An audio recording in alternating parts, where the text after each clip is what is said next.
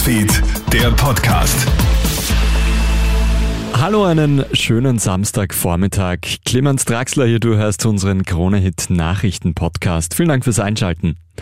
Europa wird immer unabhängiger von Russland. Die Drohung, das Gas abzudrehen, verliert somit an Wirkung. Wie mehrere Medien berichten, könnten die USA Russland dieses Jahr als wichtigsten Energielieferanten ablösen.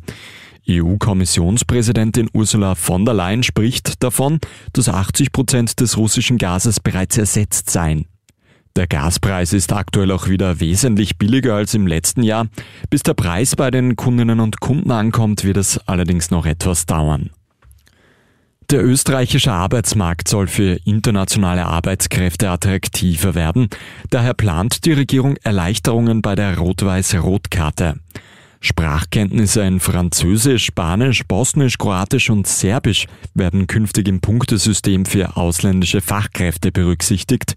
Letztes Jahr wurden etwas mehr als 6000 Rot-Weiß-Rot-Karten ausgestellt. Der größte Teil darauf fällt auf die IT-Branche. Die Aufenthaltsberechtigung mit einer solchen Karte gilt dabei immer für zwei Jahre. Heute um halb zwölf geht es in die zweite Hannenkammabfahrt. Gestern hat sich ÖSV-Star Vincent Griechmeier einen Lebenstraum erfüllt und die Abfahrt auf der Streif für sich entschieden.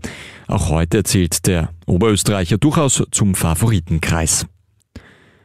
Manche Menschen haben sehr viel Herz.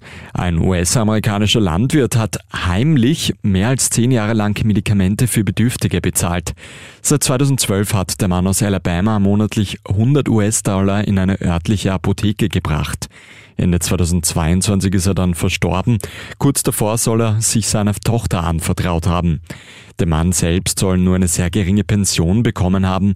Das ist die Definition von Zivilcourage.